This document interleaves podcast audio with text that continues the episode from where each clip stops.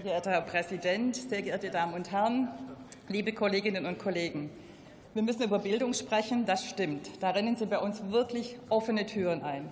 Wir müssen über Erzieherinnen und Erzieher reden, das stimmt auch. Und auch hier treffen Sie absolut den richtigen Nerv. Als Berufsschullehrerin war ich viele Jahre in der Ausbildung von Erzieherinnen und Erziehern tätig. Ich kenne die Lage vor Ort. Ich kenne bestimmt über 100 Einrichtungen und kenne die Arbeitsbelastung, die Sorgen und die Nöte. Und ich habe höchsten Respekt vor dem Beruf und möchte mich an dieser Stelle schon herzlich für alle bedanken, bei allen bedanken, die jeden Tag für Bildung und Betreuung ja, in den Einrichtungen und Schulen stehen. Als Kommunalpolitikerin kenne ich auch die Seite der Träger. Ich kenne die Nöte um den Fachkräftemangel, ich kenne die Nöte um die Räumlichkeiten, um die Gebäudebau und ich kenne aber auch die Nöte um, den haushalterischen, um die haushalterischen Mittel in den Kommunen. Auch diese Sorgen müssen wir ernst nehmen und viel, viel öfters darüber sprechen.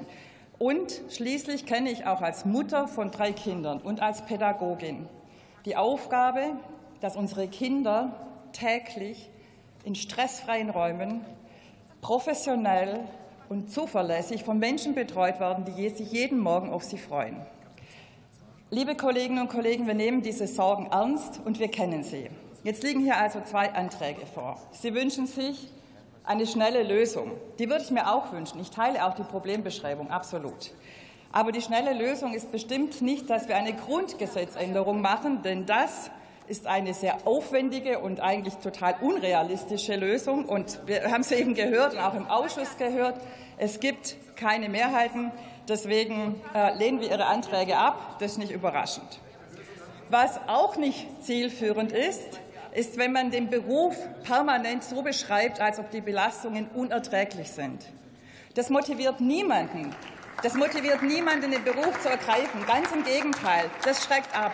Was wir tun müssen, ist viel mehr zu beschreiben, was dieser Beruf bringt, wie sinnstiftend es ist, mit jungen Menschen zu arbeiten, wie zukunftsorientiert diese Berufe sind und natürlich auch, welche Fördermöglichkeiten es gibt. Und genau das macht die Ampel mit unterschiedlichsten Möglichkeiten.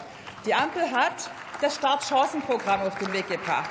Ich ja, wir haben es ja eben detailliert gehört. Wir haben das Aus- und Weiterbildungspaket auf den Weg gebracht, eine Fachkräfteoffensive. Das ist alles bereits auf dem Weg.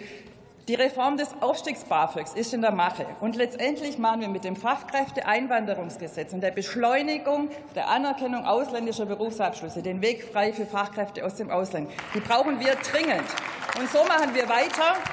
Machen Sie einfach mit. Wir brauchen wirklich alle, um unsere Bildungskraft in Deutschland zu stärken. Vielen Dank. Vielen Dank, Frau Kollegin. Mit diesen historischen Worten schließe ich